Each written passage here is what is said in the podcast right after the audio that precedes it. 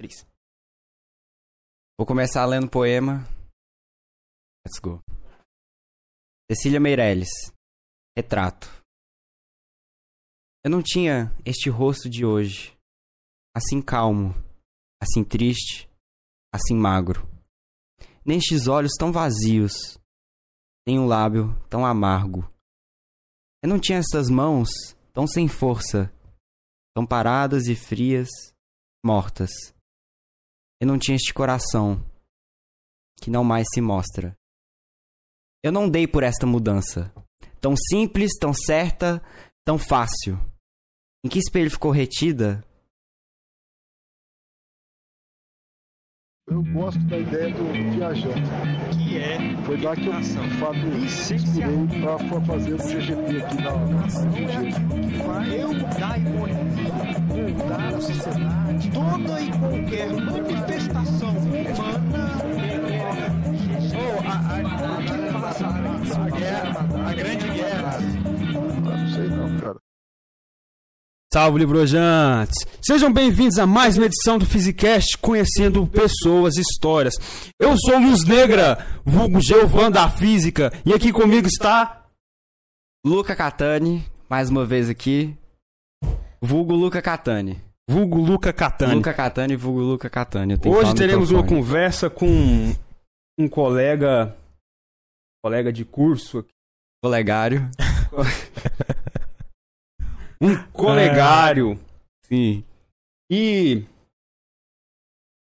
não existem problemas que a engenharia não consiga resolver.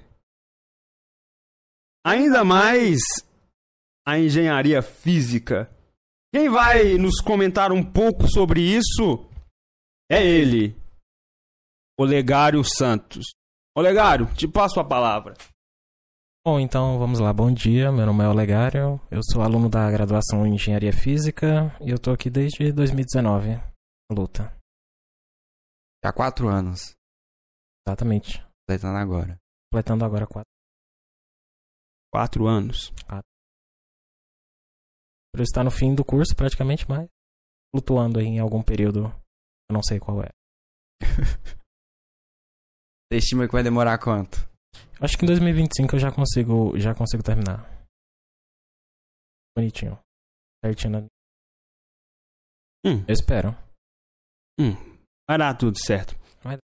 Enfim, vamos começar com o mais fundamental, que é por que você está aqui? Na engenharia física ou na física? Primeiramente, por que você está aqui nesse podcast? Porque você eu está aqui no. Physicast. Bom, vamos lá. Eu sempre quis vir aqui. Em Ah, algum momento eu sempre quis vir. Sempre quis participar, mas aí nunca tinha tido a oportunidade. Eu já tinha até comentado com um amigo que talvez quisesse vir. Mas aí eu não- acabei nunca vindo. Aí apareceu a oportunidade, o Giovan convidou e eu aceitei. Basicamente foi isso. Ouvi dizer que um colega ia vir com você. Ia, Guilherme. o Guilherme ia vir, mas ele tem aula agora, então. É. Aula de. apre- alguma coisa de plateia. Formação de plateia. Formação de Formação de plateia. ideia. Que. Não tenho a menor ideia do que posso fazer. Pô, ele me Não disse um pouco. Eu tava conversando com ele agorinha. Sério? Sério. Ele falou, ah, eu ia lá com o Legário, mas não deu pra ir, porque eu tenho aula agora. Droga. É. Aí ele falou que ele tem que ver lá as apresentações, aí ele dá a opinião dele. Gostei, não gostei. Aí ele falou que o professor ficou com raiva dos. Sei, mas ele ficou revoltado que todo mundo tá falando que gostou. Ele falou, ah, como que todo mundo gosta de tudo? Não... Ah, vocês estão mentindo. Todo mundo gostar de tudo. É é uma disciplina de Ele núcleo livre, né? É. É, Muitas pessoas que estão lá não é daquela área, então assim, tem o olho pra ver alguma coisa mais específica e dizer, ah, não gostei. Eu vou dizer, ah, gostei de tudo. É isso aí, me dá a nota, as horas e. É isso Bora. aí. Então, saiba que eu me sinto extremamente honrado em tê-lo aqui. Ainda mais depois de saber que você queria estar aqui. Sim. É uma coisa que me deixa muito grato. Extremamente honrado. Faz minha vida valer a pena momentos como esse aqui. É muito bom, muito gratificante. E é complicado às vezes. Levantar de manhã para vir para a universidade, talvez sem motivo algum. Então é gratificante vir com algum motivo. Sim, exatamente. Muito obrigado, Olegário. Nossa, esse podcast tá, começou muito penoso. O, o texto que eu li, você já começou falando, nossa, já era pra eu ter formado quatro anos, só em 2025. E agora tá isso aqui, nossa, a gente tem que acordar de manhã e vir pra universidade. Tá muito, triste, penoso. Tá muito penoso. Tá muito, Reflete a vida. tá muito reflexivo, então. Aliás, Refletindo tristeza. quadro de hoje, a grande onda. Esse quadro, vocês já viram? Não. Não.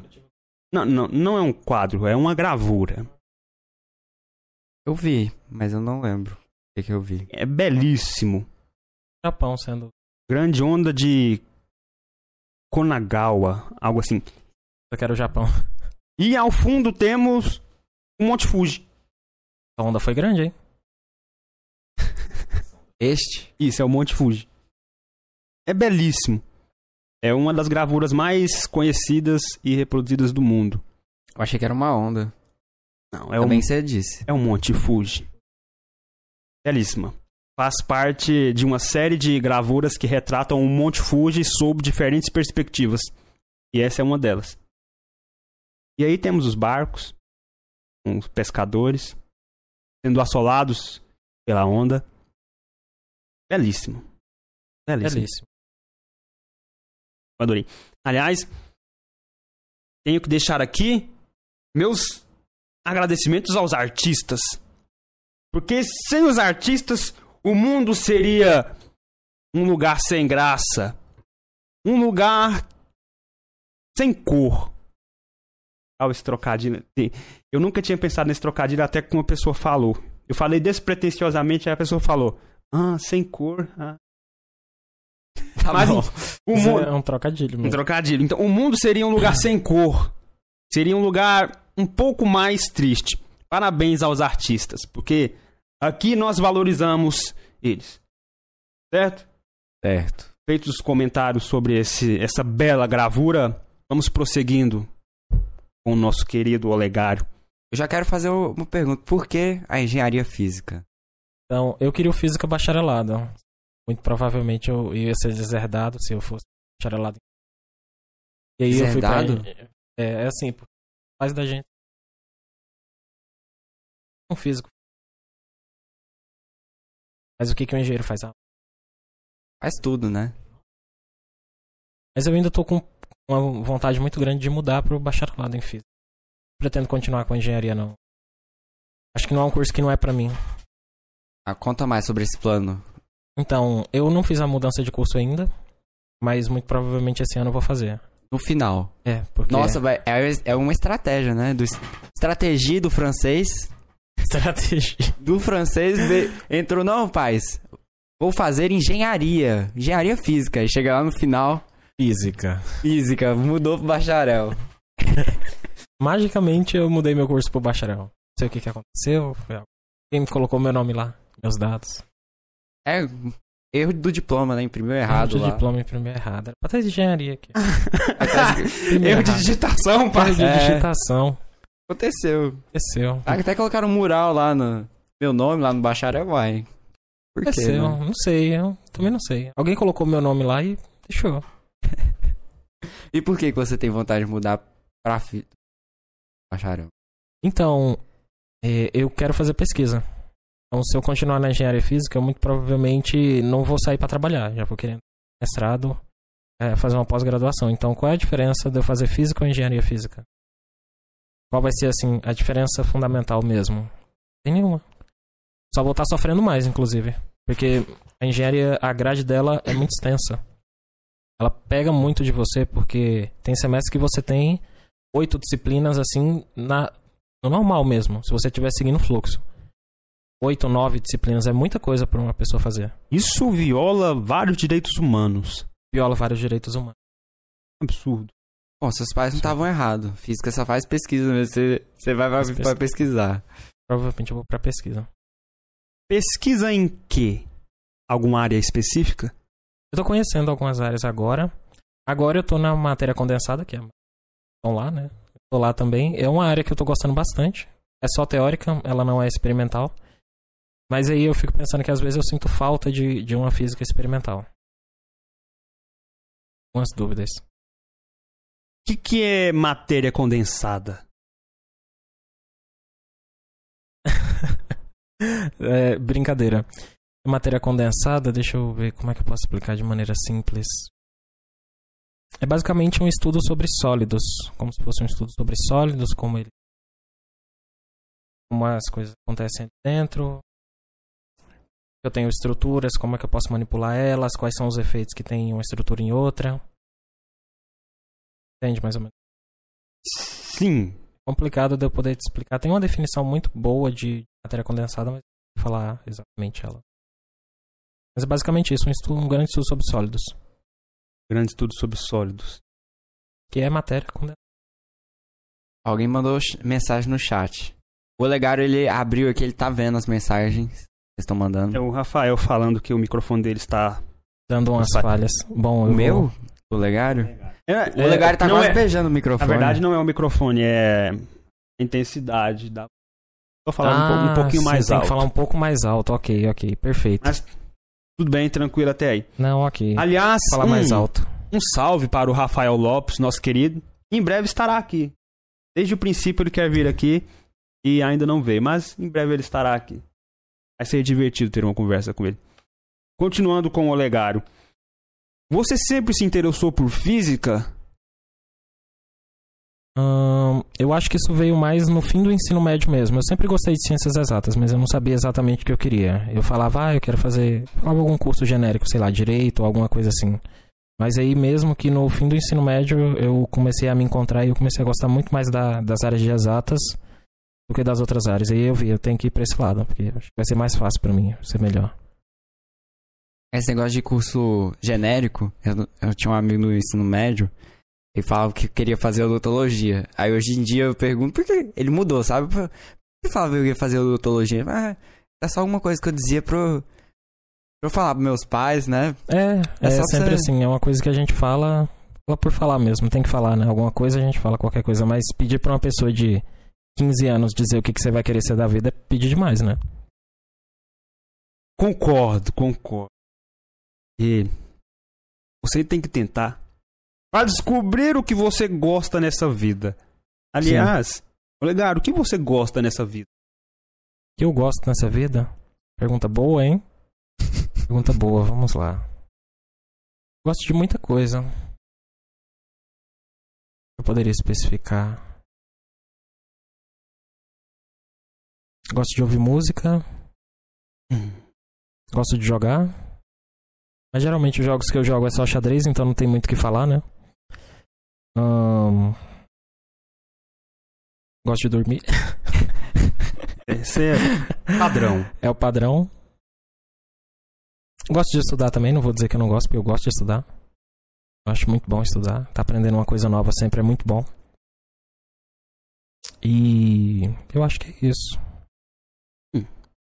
Já que a gente tava falando do ensino médio, a- eu, eu meio que te conheci, né?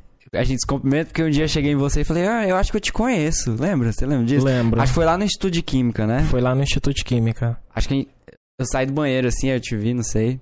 Foi isso mesmo.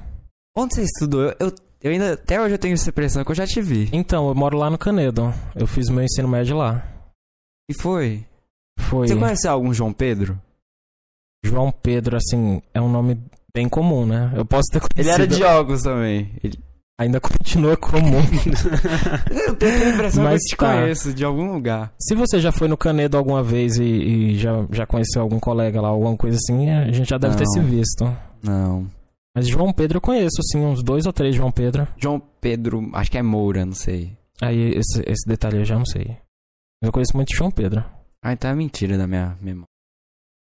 Mas tem coisas assim, né? A gente às vezes vê uma pessoa e tem certeza que conhece ela, já viu ela em algum lugar e talvez sim, talvez não tenha visto. Engraçado. É isso. É muito interessante. Não é? Verdade. E vamos começar aqui agora O que que você quer? a guiar ele em uma viagem interessante. Eita. Uma lá. viagem proposta por um gênio. Gênio chamado Abimael. Meu Deus, tô com medo Então- já. Guiaremos a essa viagem. hum, é relatada uma aventura de pessoas que foram ao centro da Terra. E é baseado nessa aventura que nesse momento nós te guiaremos para o inferno. Perfeito. É o que faremos neste momento. Perfeito. Então, vamos começar aqui. Começando essa aventura. Vocês conhecem essa história? Bom, eu conheço porque eu li, né? Eu li lá o que, que foi proposto. Aí não vale. Tem que perguntar pra ele. Aí- não vale. É, aí Eu é, li o é roteiro complicado. então diga, Olegário, você conhece essa história? Você tá falando do- da, da, da viagem ao centro da Terra? Do livro do Júlio Exatamente. Verme? Sim. Muito bom aquele livro. Eu, eu não cheguei a ler ele. Eu li só o 20 mil léguas. Mas eu conheço sim um pouco da história. Faremos algo parecido aqui agora, te guiando para uma viagem e esperamos que você goste. Uma viagem Ok. que foi proposta primeiro nas faculdades mentais do nosso querido Abimael, que aliás é válido ressaltar que não está aqui conosco porque está doente. Como eu falei, tem uma coisa estranha aqui nesse projeto. Coisa estranha. Tem. É, um por um, assim, vão, vão acontecendo coisas. Mas vamos indo como dá. Então, o princípio dessa história. Só que no caso aqui, ao invés de ser uma viagem ao centro da Terra, nós faremos uma viagem ao centro da física. Opa! Uma viagem ao centro da física, que eu, eu achei genial. Tô descobrindo agora, genial. Cara, não tenho palavras. O cara é um gênio. Então, começamos com a importância da exploração. A exploração, durante a história, é algo muito importante. Humanos são curiosos por natureza Sim. e buscamos sempre explorar as coisas. E baseado nisso, toda a aventura começa com eles explorando. Então, a pergunta que fazemos para iniciar essa jornada é: de onde você começou sua exploração e o que você está buscando aqui na física? De onde eu comecei minha exploração? Eu não sei se eu entendi muito bem, se eu peguei muito bem a pergunta. Pode O explicar que um você está melhor? buscando aqui na Ah, sim, o que eu tô buscando aqui na física. Lá. Eu tô buscando meu lugar no mundo, né? Primeira Oh, coisa. Nossa, essa foi essa foi muito boa. Primeira coisa, eu tô buscando meu lugar, meu lugar ao sol, né? Como vocês diriam. Buscando me encontrar também. E a física tá ajudando nesse, nesse, nesse processo. Eu acho que seria algo mais ou menos nesse, nesse nível. É, o que você busca, o que você tem paixão, o que você tem. É algo intenso, sabe? Algo que. que Ah, é sim, quase a- que te define. A, a minha, aquela- a- minha Ah. curiosidade, assim, eu, eu sou muito curioso pra pra saber as coisas. Eu, eu quero muito aprender a fundo tudo que eu puder aprender. É essa curiosidade que eu tenho dentro de mim que ela me move a cada dia pra estar aqui na física ainda. Então, você tem essa vontade de aprender a fundo, entender a fundo sobre tudo Exatamente. Sobre tudo não, né? Mas Sobre pelo tudo. menos sobre o que eu tô. Que eu e sou, te dá eu- interesse. me dá interesse. O que nos leva diretamente a outra etapa dessa jornada, e é sobre entender a fundo as coisas. A natureza é uma coisa enigmática, que por acaso é o objeto de estudo da física. A pergunta que eu te faço é: por que ou para que estudar a natureza? Bom, se você quer conhecer ela, primeiramente, você tem que, que estudar ela a fundo. E também tem vários problemas, né? O mundo é cheio de problema, a vida é cheia de problema. E se a gente quiser tentar achar a solução ou tentar entender algum problema, alguma coisa que tem na natureza, a gente tem que ir lá e estudar. E aí a física abre as portas para muito disso. Gente, isso me trouxe um debate bem legal, que a gente já teve aqui algumas vezes, que é so- sobre a realidade. O que é a realidade? Antes eu queria fazer um comentário de, de por que estudar física, esse negócio que você tam- também tem de entendimento, de interesse. Acho que isso é muito intrínseco do, do cientista, do pensamento científico. E, ontem eu tava vendo um vídeo, um vídeo do, do canal Veritasium, já viu? Já vi o canal, mas não sei se esse vídeo específico eu já vi. Era um vídeo sobre a geometria dos, dos flocos de neve. Não, não vi ainda. Conte aí. Então, aí no final do vídeo é sobre a geometria dos flocos de neve. É algo bem. Tem seu nível de complexidade, acho que tem 85 anos já esse estudo. Aí foi. Tá sendo descobrido. Coberto, né? Bem entendido por agora. Aí diz assim. Aí pergunta pro pesquisador: por que, que você pesqui- pesquisou flocos de neve? Né? O que, que é isso? Aí fala. Pela, pela simples vontade de, de entender, né? De entender esse troço. eu quero Entender entender isso, funciona. entender como isso A funciona. curiosidade que tem. Aí ele pega e diz assim: Nenhum cientista pegou e pensou: Ah, pra que, que eu vou estudar esse. Eu vou. é, usar esse buraco negro pra quê? Né? Tô estudando pra entender, né? Eu- Não exatamente pra entender. Não que, tem, não que a gente vá fazer um buraco negro aqui no, é, usar Terra. ele pra alguma coisa. Pra É. entender. Pra entender mesmo. Só pela sede de conhecimento e pela vontade de, de aprender. Exatamente. Então, já foi respondido a dois, né? Por que, que estudar natureza você já disse. né? Sim. como eu tava falando sobre a realidade, existe uma realidade objetiva que é de fato como o universo é e como ele funciona. E existe uma realidade subjetiva, que é como nós interpretamos isso. Sim. A parte legal é que essa realidade objetiva a gente não tem acesso. E Sim. nunca terá. Isso pelo menos eu tenho, eu tenho plena consciência. É- é- toda a visão que a gente tem da ciência é uma perspectiva humana, né? Então. uma perspectiva humana. A gente nunca compreenderá o universo em sua totalidade Tal qual como ele é. Não tem Isso. como. por limitações humanas. Uma pena, né? Será que é uma pena? Eu acho uma pena. O universo é tão bonito. A gente não entender ele direito. De fato é muito belo.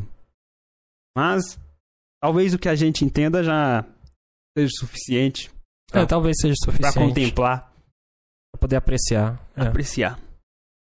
Então vamos prosseguindo. Uma coisa importante das jornadas são as amizades que a gente faz ao longo do caminho. Amizades, as pessoas que conhecemos, cada relação que desenvolvemos, coisas que nos alegram, algumas nos entristecem. Nessa jornada sua aqui na física, você desenvolveu muitas amizades? Tem pessoas que te acompanham nessa caminhada?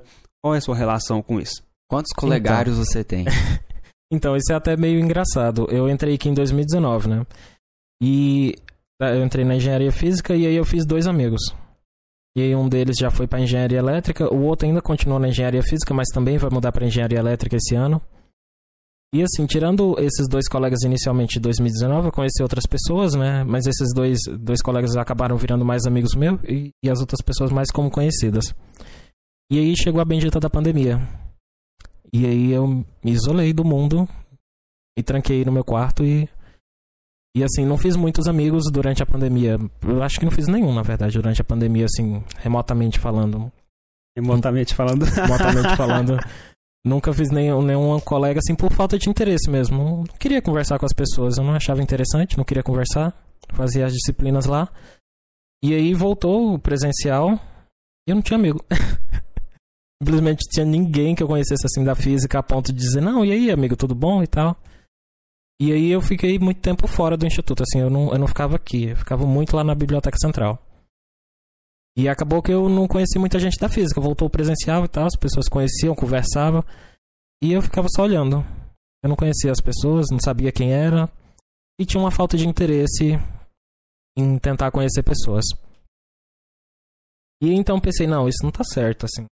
Isso, isso não é bom pra mim, isso não vai ser bom pra mim eu me isolar de todo mundo, assim, me isolar de toda a realidade da física e não conversar com ninguém daqui. E aí foi uma oportunidade que apareceu, foi, foi o processo seletivo da Geek. Aí eu vi aquilo, pensei, nossa, pode ser uma boa oportunidade para conhecer as pessoas daqui. E Eu, eu não conhecia ninguém, não sabia nem o nome das pessoas daqui. chamava assim as pessoas, oi moça, oi moça, porque eu não conhecia os nomes das pessoas, eu não podia falar. E aí eu fiz o processo seletivo da Geek, uma coisa bem interessante que, que eu fiquei pensando muito depois foi que quando enquanto eu tava lá no processo, eles perguntaram, ah, por que você tá aqui e tal. E aí ela chegou no ponto, ah, você tem colegas aqui? Eu falei, não. Meu amigo, eu falei, não. Ela falou, nossa, mas. Ela falou assim, uma pergunta bem, bem sincera. Como você conseguiu chegar tão longe assim na física sem a ajuda de outras pessoas, sem a ajuda de pessoas? Fiquei pensando, não, tem como, né? Isso, é, é, isso não é impossível, mas é muito mais difícil. É um sofrimento muito maior se você tá estudando tudo sozinho, se você tá fazendo tudo sozinho, se você não tem quem conversar, se você não tem quem fazer uma pergunta ou mandar uma pergunta. É muito mais difícil. É muito mais fácil se você tem alguém pra conversar, se você tem alguém pra dividir suas coisas, se você tem alguém pra perguntar o que, que tá acontecendo, pra te explicar alguma coisa que você não entendeu. É muito mais fácil esse processo. E eu fiquei pensando, nossa, eu podia ter sofrido muito menos. Eu sofri muito desnecessariamente. E aí ela me perguntou isso, aí eu falei, não, eu conseguia, né? Então, mas essa pergunta ficou dentro de mim assim. Por que que eu faço essas coisas sozinho? Assim, por que que eu não me junto com a galera da física? E aí eu vivia só na biblioteca central, né? Eu passei pra estudar aqui. E aí eu comecei a conversar com algumas pessoas, comecei a conhecer. E aí atualmente eu já posso dizer que eu tenho vários amigos aqui no, no instituto, assim, vários colegas e amigos que eu conheci aqui. E ainda, tô e ainda tô conhecendo as pessoas, porque não é todo mundo que eu sei quem é. Assim, as pessoas vão falando os nomes e eu não relaciono o nome com as pessoas, porque ainda não sei quem é a pessoa. Mas aí é basicamente isso. Por isso que é importante andar de crachá. É, por favor, andem de crachá, gente. Eu, eu, eu reparo no crachá das pessoas e aí eu descubro o nome delas com isso, tá? Eu também faço isso. Genial. Elas Genial, eu ó. descubro o nome e o curso. Exato. Genial isso aí. né? Genial, andem com crachá, tá? Por favor. Por que você não tinha interesse em fazer amizade com as pessoas? Então, pra mim, é, a, a minha companhia é o suficiente e é a melhor companhia que eu tenho. A minha companhia, quando eu tô sozinho comigo mesmo, é maravilhoso. Não É preciso um de mais Zaratustra, nada. é um super-homem. Nossa, Nossa. O, cara, É o Zaratustra. o cara já atingiu o super-homem que- aqui. Não, ainda não. Quem dera, mas não, né? ainda não. Aí. Só que você acaba tendo. Só que você acaba sofrendo muito mais, né? Nesse processo, assim. Porque é bom você conversar com pessoas, é bom você se relacionar com pessoas, porque o ser humano é um animal social. É impossível. Impossível mesmo alguém viver isolado de tudo e não depender de ninguém. É literalmente impossível, não tem como. O ser humano precisa de outras pessoas, seja lá em que níveis for. Então é importante você estar se relacionando com pessoas. Aí eu parei pra pensar mais nisso. E aí eu comecei a me interessar mais por fazer amizades, é isso. Ah, sim. Então, você teve a capacidade de raciocinar sobre. Ele raciocinou sobre ele mesmo. Autoconhecimento. Capacidade puramente, huma- puramente humana. É, Puramente humana. exatamente. E o Renato mandou, mandou bom dia, bom dia, Renato. Bom dia, senhor Renato, Renato. mandou bom dia. Bom dia, Renato, meu querido. É sempre uma honra tê-lo aqui conosco. Saiba disso. Fico muito feliz todas as vezes que você vem nos agraciar com sua presença. Você alegra meu dia. Muito obrigado, Renato. Muito obrigado, senhor Renato. Bom, você disse que foi, foi um processo dificultoso, foi labutinoso, né? Você fazer todo esse processo de estudar física aqui na graduação é solitário, né? É. E como que você se manteve? Como que você recalcitrou, persistiu? Como, de onde você tirou essa perseverança? É muito importante, né, ter a perseverança para atingir seus objetivos. Então, exatamente. Eu, se- eu sempre tenho, eu sempre quero conhecer mais, entende? Quando eu vejo uma coisa que eu não sei e que ela é importante pra mim, eu fico muito, muito curioso em, em saber, em conhecer aquilo, entende? E aí foi essa, essa curiosidade que, que eu tinha de aprender, de entender que foi me levando. Que deixou você aqui. Na Exatamente, física. Manteve você aqui Manteve aqui na física sem surtar, aprendendo. aprendendo. Aprendendo. Aprendendo sempre. E algo interessante que a gente já esbarrou aqui sobre o pensamento. Porque não adianta você querer fazer a física sem tentar imaginar as coisas, como elas são, como funcionam. E com isso eu gostaria de saber para você qual a importância da imaginação para um cientista Ou qual a imaginação da. Qual a importância da imaginação para um estudante, principalmente um estudante de física? Ah, ela é fundamental. Não tem, não tem como você ser um estudante de física sem, sem ter uma imaginação ótima, assim. Aí o que você quer saber é. Eu não, eu não sei se eu, se eu entendi muito bem a pergunta. Qual a importância da imaginação? A importância da imaginação é fundamental, é simplesmente fundamental. Não tem como o aluno não ter uma imaginação boa, uma criatividade boa aqui na física. Você tem que, tem que pegar muita coisa do mundo muito abstrato e tentar trazer ela para o mundo real, porque a matemática que a gente vê, a matemática em si ela é só abstração. A gente tem que tentar transformar toda essa abstração em uma coisa física, entender que a gente não entende muito bem a natureza, aceitar certas coisas. E é isso. Uma coisa que eu acho interessante sobre de compreender essas abstrações foi uma vez que eu estava comentando com uns colegas sobre integração no plano complexo. Isso é um absurdo de abstrato. É um absurdo. É. Nesse ponto, a imaginação se faz de suma importância. Sim, é, você certas coisas você já não consegue visualizar. Passou de três dimensões, você já não visualiza. Você só tem que ficar pensando como as coisas estão acontecendo. Só tem que ficar pensando o que está acontecendo ali, o que, que não está acontecendo e aceitar algumas coisas, porque é muito difícil mesmo pensar profundamente, pelo menos enquanto você está na graduação, né? Acho que talvez quando você faz uma pós-graduação você já tem uma visão mais ampla do que está acontecendo, até certos níveis. Mas assim, é é um exercício muito, muito grande mesmo de imaginação. E você diria que o ato de fazer ciência e o ato de imaginar estão relacionados? Sim, eu diria isso sim, com certeza. Pelo menos na minha visão. Então, muito sábio. A gente já comentou isso aqui no podcast com o Renato, que Bohr, Einstein e vários outros cientistas já chegaram a relacionar o fazer ciência e o fazer do cientista com o fazer artístico. Semelhanças são incríveis. E o que você precisa para o fazer artístico? A priori, Melhor se expressar? Sei. Pior não precisa de nada, né? Nossa, isso foi brava demais. Você precisa imaginar. É. Imaginar. né? Só imaginar. Ah, é verdade, imaginar. Então, e o fazer ciência está muito relacionado a isso também. E isso nem fui eu quem disse, olha só. Bohr e Einstein. Pessoas que gostam de argumento de autoridade, olha só. Então, e quais desafios você enfrentou nessa jornada até o momento? Grandes desafios, desafios que você parou e pensou, talvez eu não consiga superar tal desafio. Teve algum nesse sentido? Tem vários, né? a física em si já pode dizer que é, que é esse desafio. É, sim, acho que na iniciação científica a gente vê um pouquinho de como, de como as coisas funcionam e a gente vê que o, que o buraco é mais embaixo, né? Assim, as coisas são muito mais difíceis do que a gente pode até, até pensar que são. E eu acho que foi quando eu tava na iniciação científica mesmo, porque você realmente vê que você não sabe de nada. Realmente vê que é, é incrível o quanto você não sabe de nada e o quanto é difícil saber das coisas. E esse é o maior conhecimento que podemos ter. Como já diria Sócrates, Gabriel diria, está no oráculo de Delfos, mas vamos facilitar. Como diria Sócrates, só sei que nada sei. É. E por isso ele é o homem mais sábio que nós temos. o homem mais sábio que nós temos Não sabe de é nada. um homem que não sabe de nada. Talvez porque ele tenha um conhecimento que ninguém tenha. É o conhecimento de que ele não sabe de nada. É. É bem legal isso. Muito poético, muito poético. Eu acho isso bem. É bem irônico, né? Mas, é irônico, mas ok. mas é uma verdade. Mas é uma verdade. É, tem um, um texto da Clarice Lispector que fala muito disso. É, você sabe, ela fala... Quanto mais se sabe, mais você sabe que não sabe. Algo assim. E realmente, a, a- eu, pelo que eu vejo, as pessoas mais ignorantes são aquelas que dizem, mas eu sei de tudo.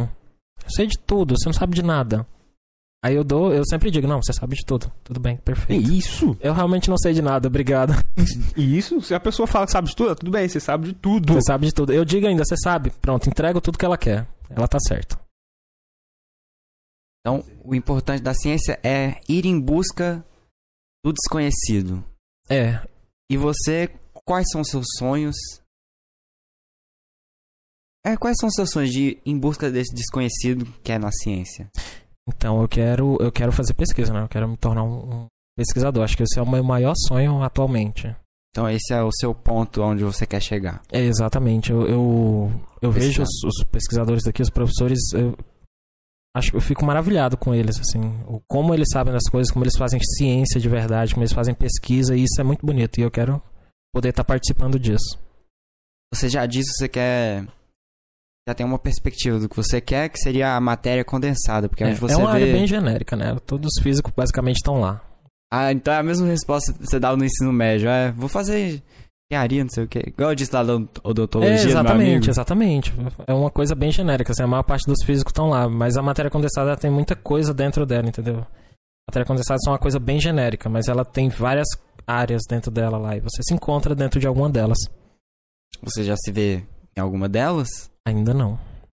Ainda Então o que eu tô, Eu tô o que eu tô percebendo é que o que te move não é um, um objetivo pontual, né? Ah, eu vou estudar a matéria condensada, na matéria condensada, essa sessão aqui dela. Exatamente. Não, no- é exatamente isso. Não, eu tô Não, dizendo, é, ah, é sim. isso que você tá Ok. falando. Você, na verdade, é movido por essa vontade de saber, né? De entender De entender as coisas, aqui na exatamente. física. Ex- Aqui na sim. física não, na física. Na física não no mora geral. só aqui. É. Mesmo.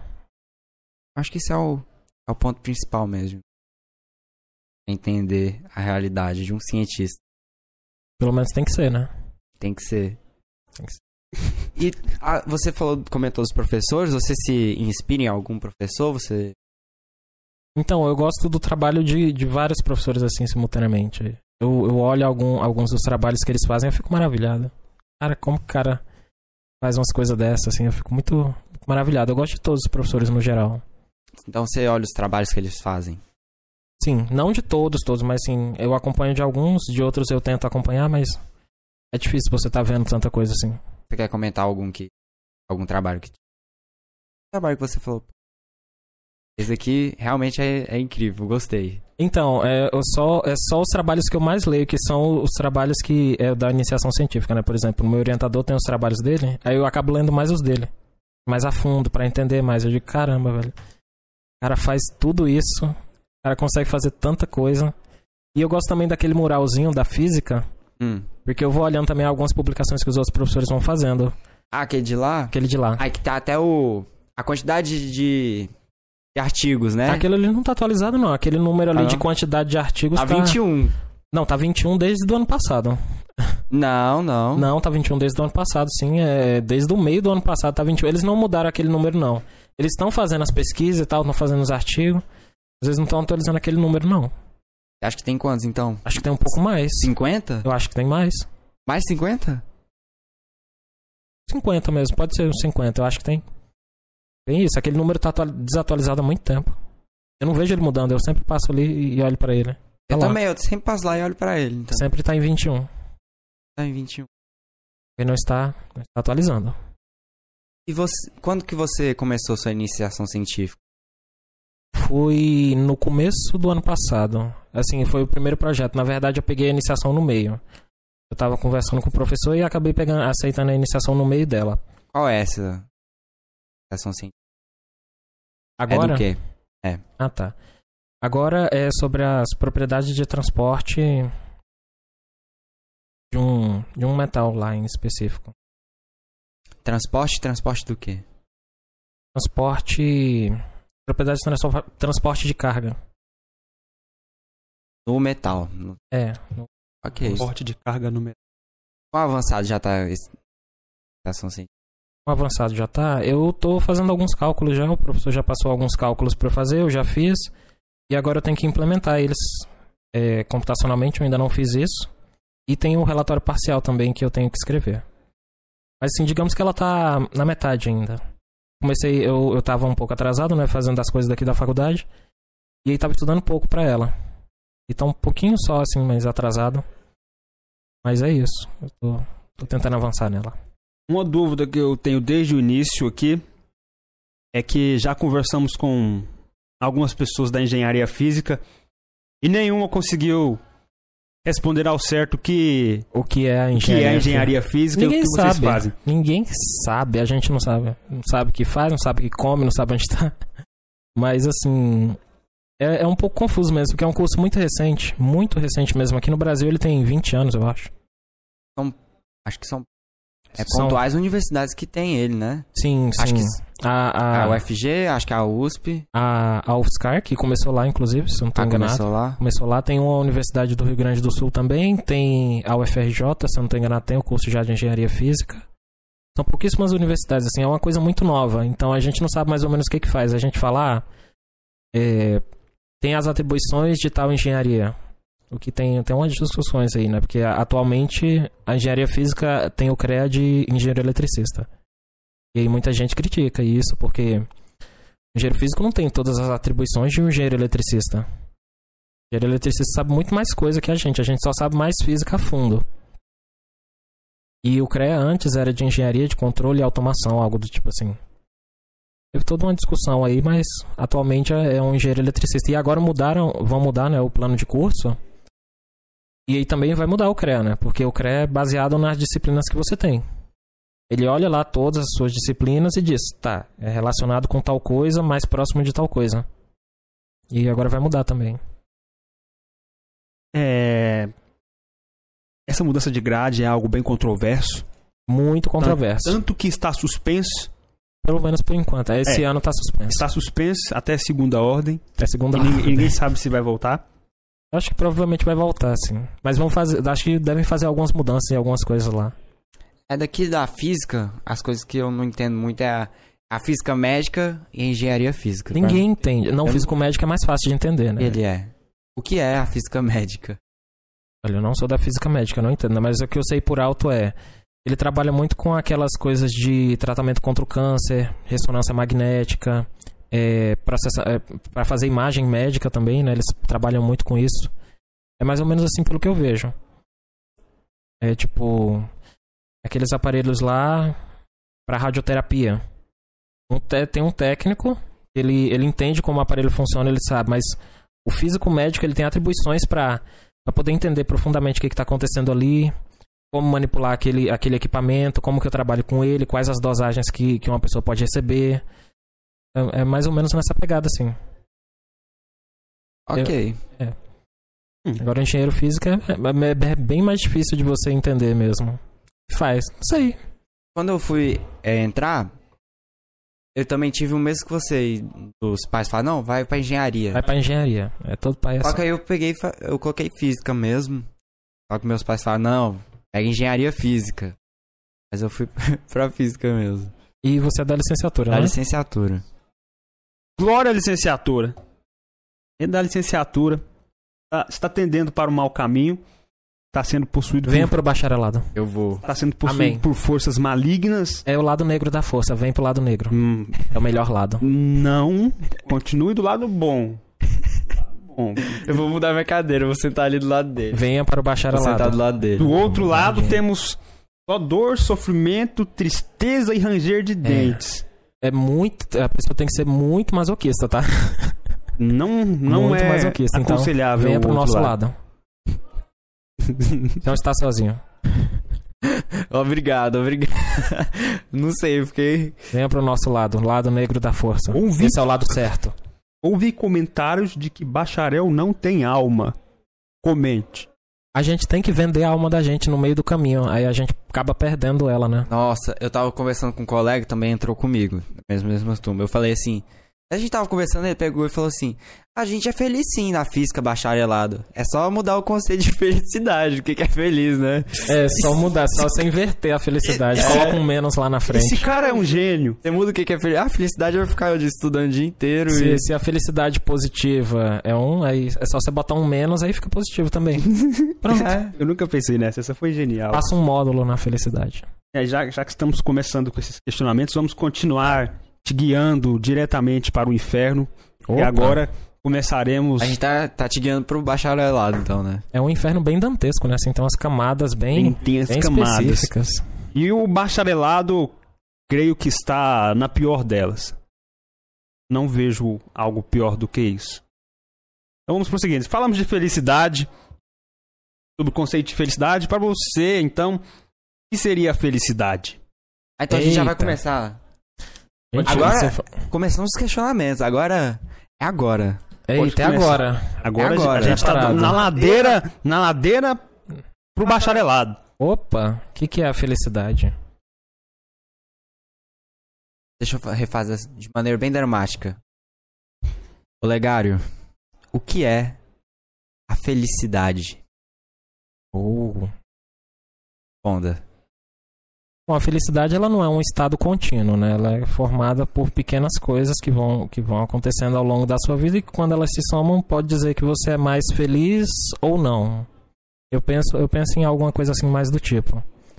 Assim, a felicidade é alegria, aí vem um pouquinho mais de tristeza, vem mais um pouquinho de alegria, vem mais um pouquinho de tristeza e vai, vai indo nesse gráfico, assim, algo parecido com isso e na soma, no fim, você é- pode ser mais feliz ou não.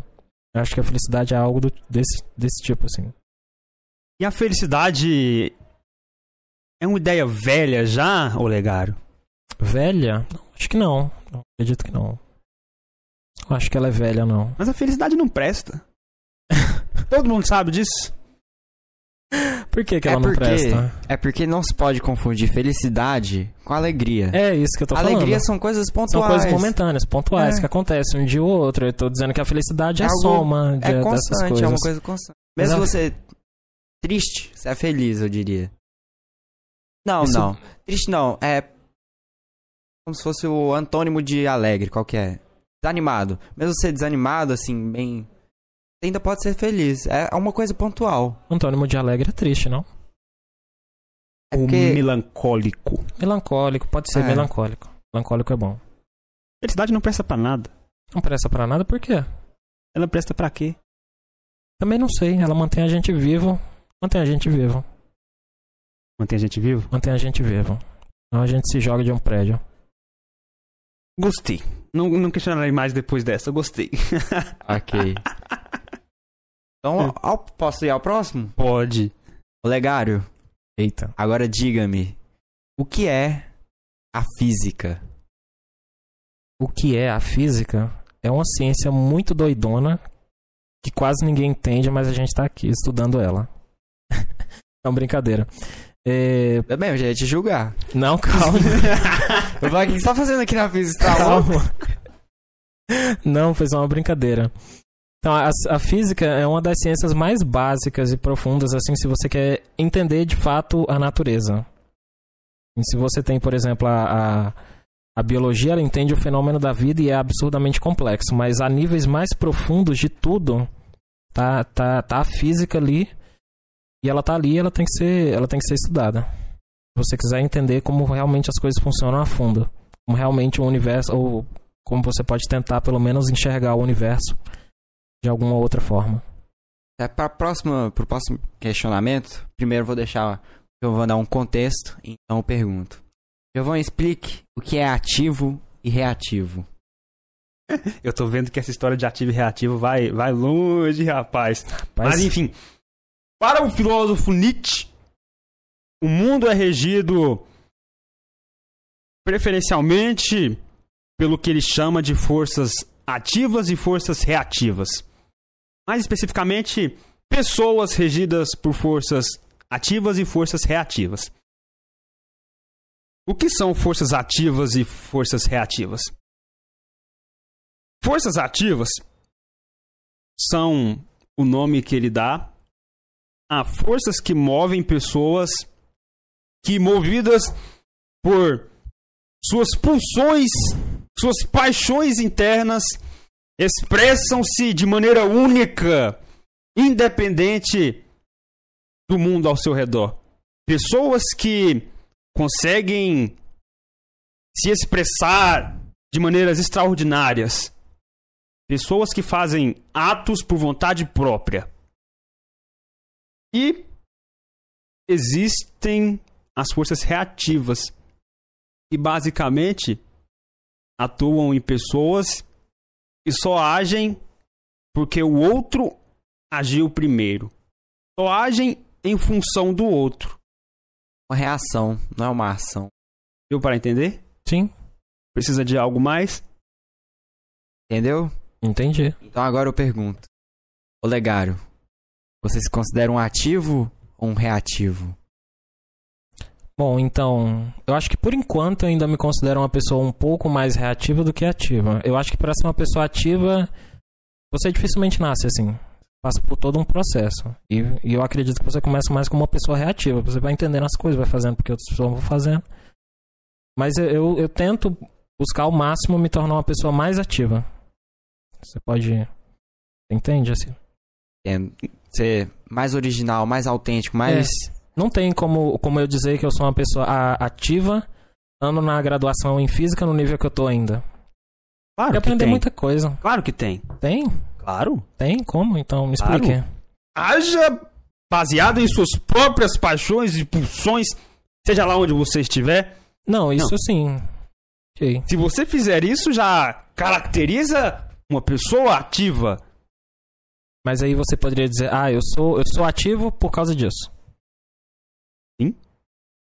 Então. então Ve- veja bem.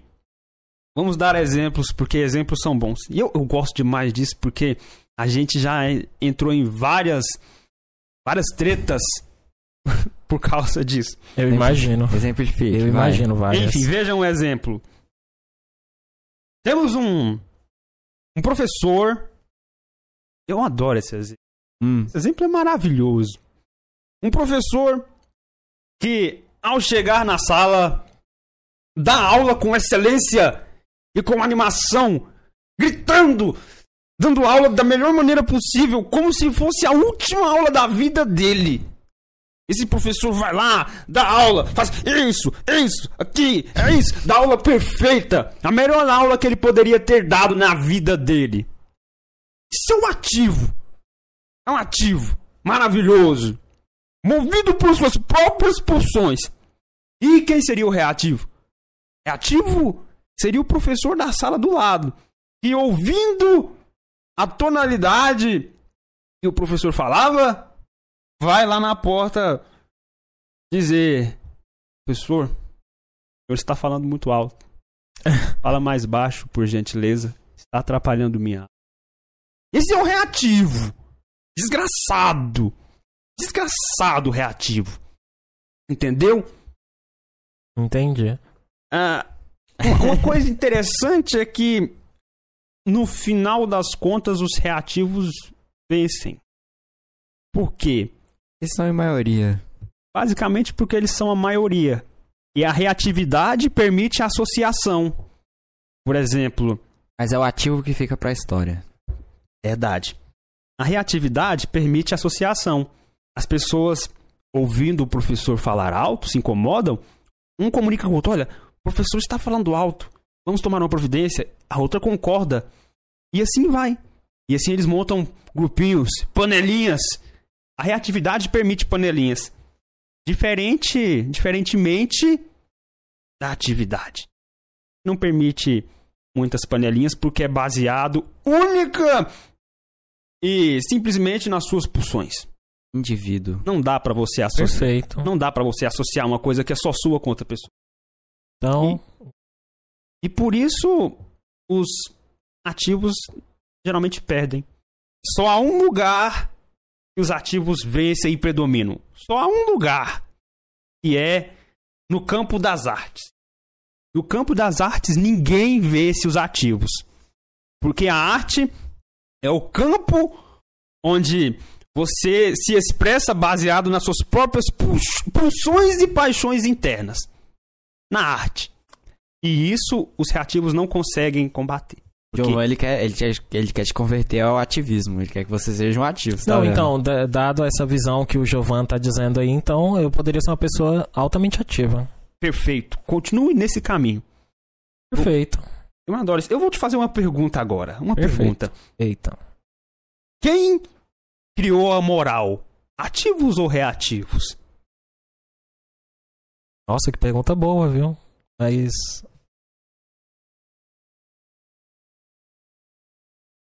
Engraçado, agora eu tô parando pra pensar. Quem criou a moral? Foram os reativos, não?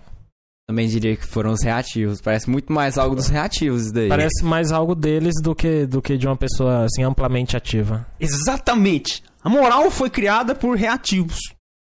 Por quê? Você parte. É que todo mundo esteja no mesmo. Você quer criar regras.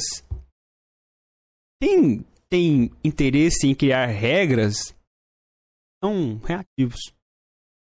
Para criar regras para se limitar. Porque o ativo jamais vai querer criar regras para se limitar. Agora o reativo vai. Porque ele se incomoda com o ativo, então ele vai criar regras. Vamos criar regimento e regimento de condutas. Vamos criar aqui as normas, diretrizes. Coisa de reativo. Reativo. Outra pergunta agora.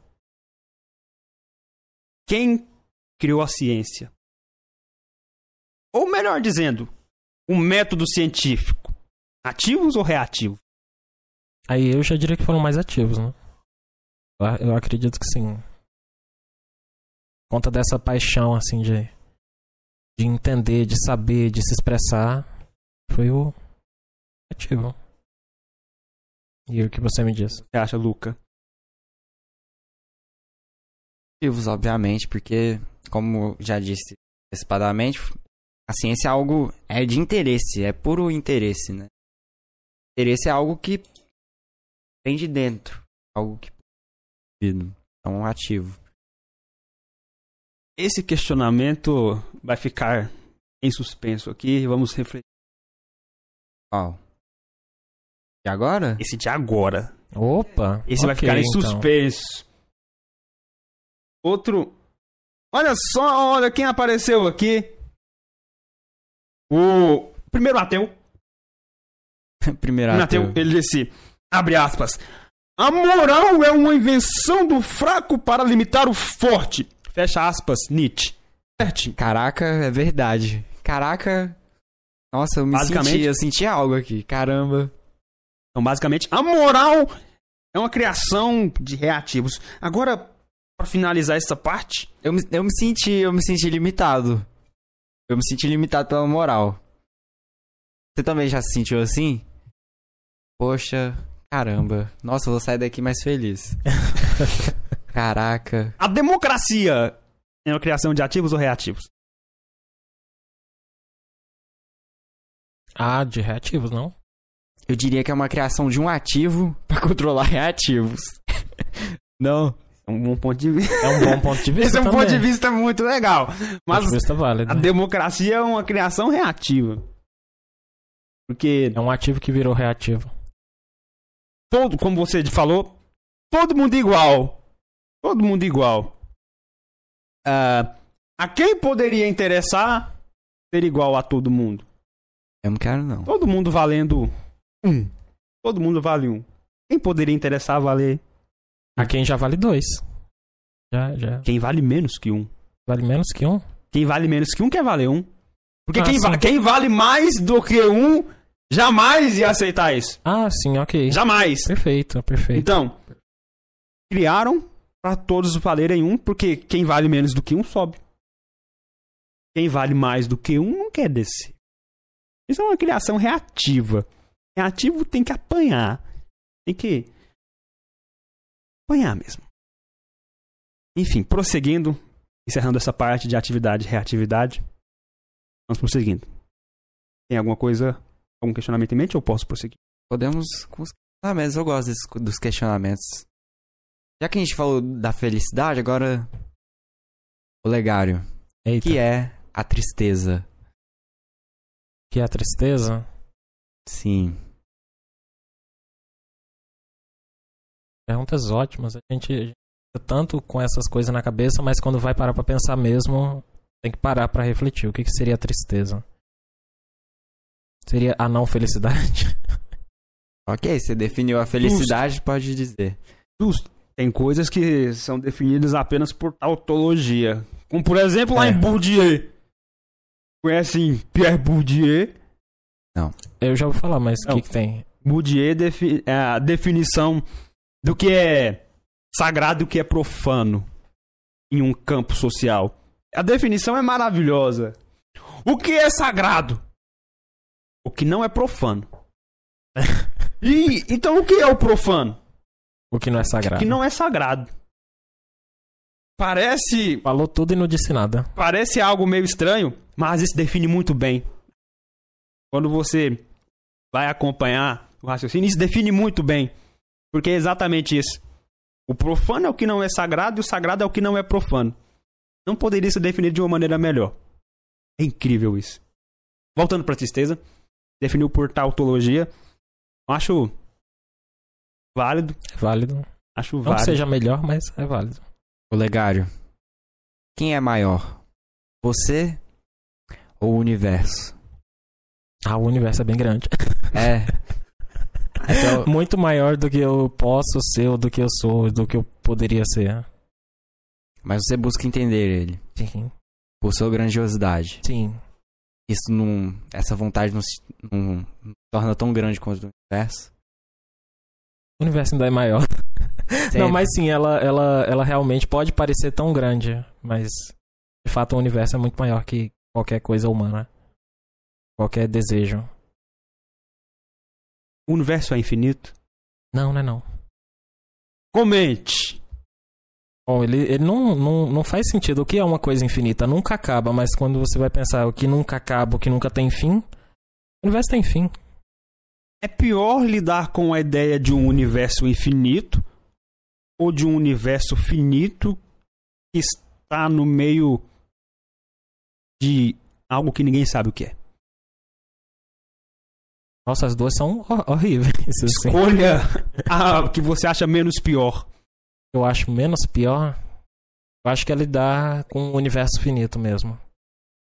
Um universo infinito é muito complicado de você conceber algumas coisas pra ele. Particularmente, eu gosto da ideia do universo infinito. Não, sim, sim, claro. Isso deixa mais tranquilo. Deixa mais tranquilo. Melhor do que pensar que ele está em uma coisa que não sabemos o que é. Eu prefiro pensar que não sabemos o que é. Tá em alguma coisa. Só está aqui. Pra mim, isso é mais perturbador. É altamente perturbador, é por isso que eu gosto disso. Tá certo, o cientista pensa assim mesmo. É? E no último Physicast, teve, teve alguma pergunta. Veio pra mim a pergunta se eu acredito em Deus ou não. Eu falei, ah, não sei, eu tô meio que brigado com Deus. Respondi assim. Mas depois eu refleti mais. Agora eu vou me corrigir. É que, pra mim, não existe essa pergunta. Eu me, me resignei dessa pergunta. Ah, existe ou não existe? Eu eu não, não trago uma resposta. Ah, não existe, sou ateu. Ah, existe, sou crente. Eu. Não existe essa pergunta pra mim. Eu não me atrevo a responder. E nem a pensar sobre. Nem questiono. Composição interessante. Você falou sobre Deus agora. Vou ler. E não me vejo como. Como que chama aquele que acredita? Agnóstico. Não me vejo como agnóstico. Mas, por definição, todos são agnósticos, desde o crente ao ateu.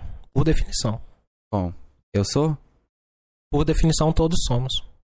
Você é, então? Por definição. Qual é a definição? Agnóstico é quem não conhece. Não tem, é, por mais que as pessoas digam, não tem uma pessoa no mundo que possa dizer que conheceu Deus. Sim. Não existe essa pessoa e ela nunca existiu e provavelmente nunca vai existir. Existe uma e única. Que é o que dizem. Então, dizem várias coisas sobre várias pessoas. Jesus? Jesus né? Dizem Jesus. várias coisas sobre várias pessoas, mas de fato é impossível provar e é impossível, assim, você realmente ter tido um contato com, alguma, com algum Deus. Eu acredito nisso. Então, por definição, todos são agnósticos, porque é o do não conhecer, é o fato de, assim, não conhece, se você for por definição da palavra. Não conhecimento, você não conhece ao Deus, ninguém Ah, conhece ao Essa Deus. é a etimologia da palavra É, da etimologia, da definição. Aí, aí hoje em dia atribuíram outra coisa ao agnóstico. Hoje em dia, mas por definição não é isso. E é essa atribuição e que essa eu atribuição que é, é, o agnóstico, ele se diz que é uma pessoa que sabe que pode existir ou existe alguma coisa, Um ser mas, maior. mas ele não acredita que a- as definições humanas do que pode ser ou não essa coisa são corretas.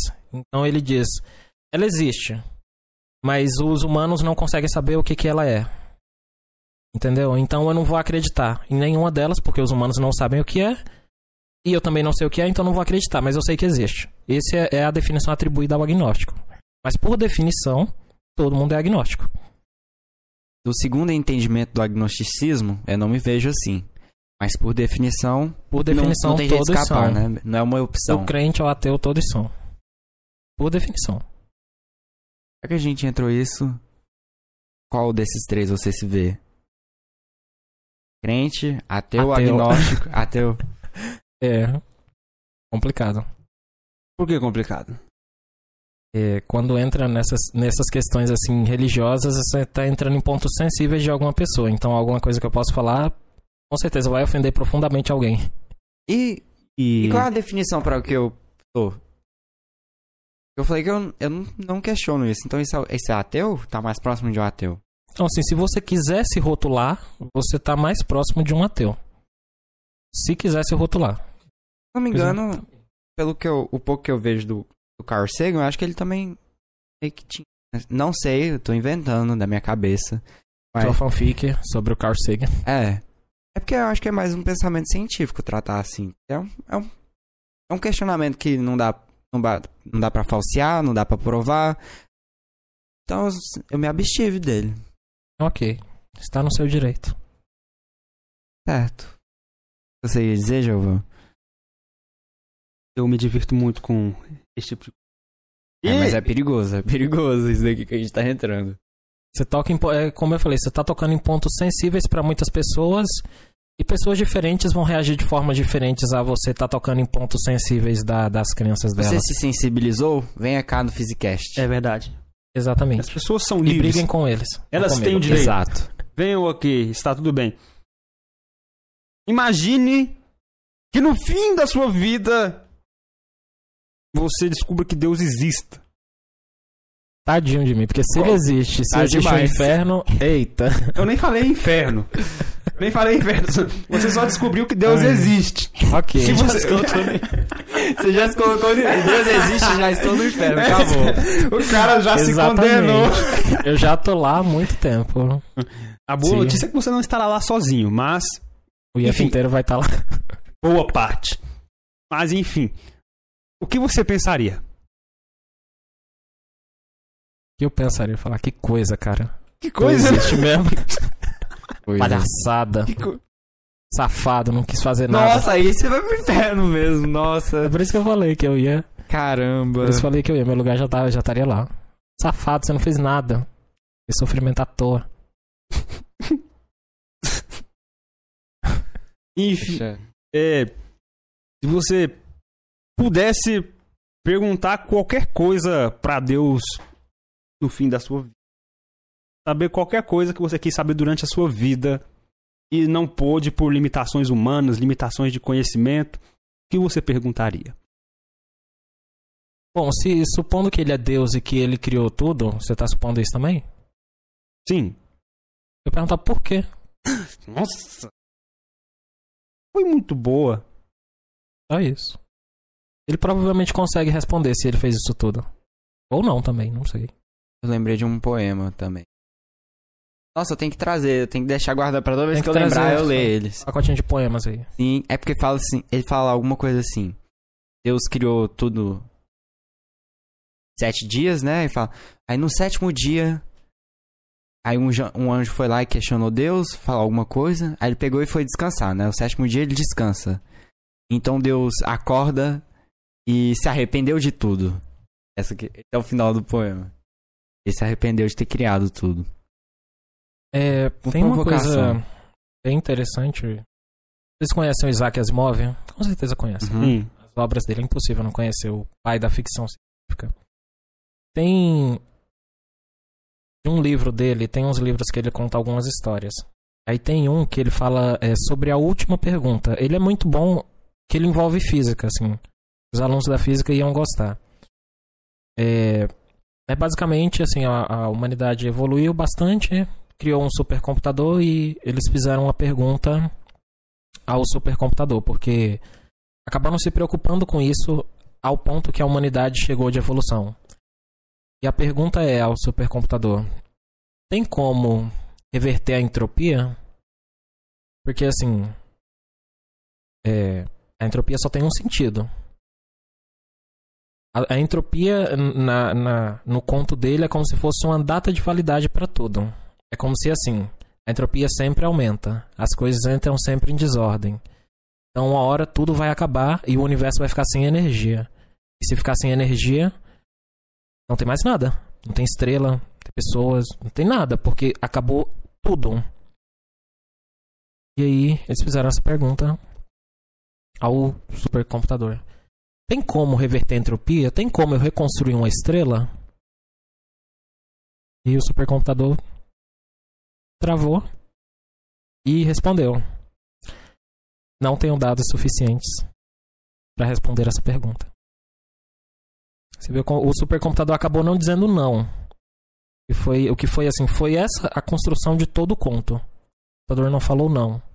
É porque pra você Ele falou não tenho dados suficientes. Que incrível. E aí toda a história vai rolando nisso. E pelo que vocês já devem ter lido de Isaac Asimov, eu não sei se vocês já leram, eu já li os livros dele, eu sou opa, super fã dele, assim, sou gosto muito dos trabalhos dele. Giovanni perguntou o que você gosta, você não disse, Isaac Asimov. Eu gosto de ler, Gosto de ler. gosto de ler. Pronto, aí aí assim, Isaac Asimov ele, ele traz uma, uma, uma ficção tão absurda sobre as coisas da humanidade. Ele vai levando a- a- a- o entendimento da humanidade a patamares, assim, ele vai levando o que, as- o que a humanidade pode fazer e tal. Ele entra na, na ficção das maiores ficções. Por exemplo, em um livro dele que é Fundação, uma série de livros que eu recomendo que vocês leiam, a humanidade colonizou toda a galáxia, simples assim. Só que é, ela meio que esqueceu a sua história, assim. Não lembra de onde ela veio, de onde ela já partiu, de onde foi o primeiro mundo. Mas a história também não é essa, a história é outra, envolve outras coisas e tal, outras questões. Mas é muito bom e ele leva a humanidade assim. é, um cara tá aqui na ponta da galáxia, ele consegue chegar na outra ponta da galáxia assim. Tanto faz como ele fez isso ou não, entende? A ficção é uma ficção muito boa e é muito interessante pra você ficar você ficar lendo e tentar imaginar essas coisas. E ele tenta trazer um pouco de ciência, mas claro, com ficção científica. E assim, é, são perfeitos os livros dele. Gosto demais do Isaac Asimov. Passo muito pano pra qualquer coisa que ele já tenha feito. Gosto demais do trabalho dele. E eu espero que vocês vejam, eu não vou contar o fim desse conto. Esse conto do Isaac Asimov é a última pergunta. Espero que vocês leiam ele. E é, e é interessante para aluno de física. Pra, pra- você, já, você já viu, né? 42. Não, não é. Não é. Não é. É uma, é, uma, é uma coisa bem interessante. E eu fiquei feliz de ter descoberto antes de acabar. Porque, assim, só, só vinha aquela solução na minha cabeça. Não havia outra solução. E eu, eu, eu pensei, eu disse, não, não tem como. A Isaac Asimov vai, pá. É isso. Eu fiquei muito feliz. Não entendi muito bem o con- contexto de. Isaac Asimov! Não, certo, Isaac Asimov. A última pergunta não entendi. Ah, Essa é a última pergunta. É porque tem se ele como... dizer, ele disse que não quer contar o final. Eu nunca vou, vou contar o final. Tá Não conte bem. mesmo, não. Bem. Tem meio que a ver com o que a gente já tava falando. De certa forma. Não, não tô, mas de certa forma sim. Certo. Eu me sinto extremamente honrado de poder ver essas histórias. Sempre maravilhoso. Eu, eu adoro literatura. Adoro poder conhecer histórias. E contemplar. Maravilhoso. Nesses momentos faz minha vida valer a É muito bom. Muito bom. E agora, aproveitando isso, tem uma pergunta aqui. Que essa, essa pergunta muito interessante de se fazer, que é o que faz a vida valer a pena? Hum, o que faz a vida valer a pena? Várias coisas, incluindo a felicidade, faz a vida valer muito a pena. Não presta muito, você, de acordo com você, é um conceito ultrapassado, né? Mas ela, ela, eu acho que ela ainda faz a vida valer a pena. Ahn, as relações que você tem com outras pessoas também acho que faz muito a vida valer a pena. Mas o mundo nos entristece.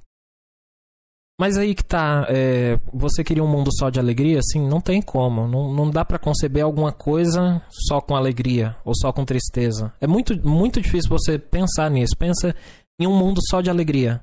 Seria perfeito. Não tem como, cara. Mas seria perfeito. Ne- nem isso seria perfeito. Olha, olha que inferno seria uma coisa só alegre. Pra mim, pra mim é, é igual eu vejo aqueles folhetos do paraíso. Eu fico pensando, cara, deve ser um inferno viver numa coisa que é só alegre. Não, não, não faz, não entra na minha cabeça só alegria. Na minha entra? Na minha não entra. Só alegria. Mas não faz sentido, gente. Só alegria. que, que a alegria faz sentido? Que, que a, pessoa vai, a, a pessoa vai acabar enjoando daquilo tudo vai querer se matar. Mas ninguém vai se enjoar, porque todo mundo vai estar feliz. Não faz sentido, entende? Por isso que tu, essa coisa Essas de. coisas infinitas nunca fazem não sentido. faz mesmo. sentido. Não tem como conceber uma coisa só com felicidade, só com tristeza. Tem pessoa no meio, já tá errado. Botou gente no meio, já deu errado. Já deu errado. Botou duas pessoas, já não, já não deu certo. Já dá, já dá ruim. Olha aí, lembrei de mais outro, não tô aqui. Poxa, mas diz algo assim: quando duas pessoas estão perfeitamente é,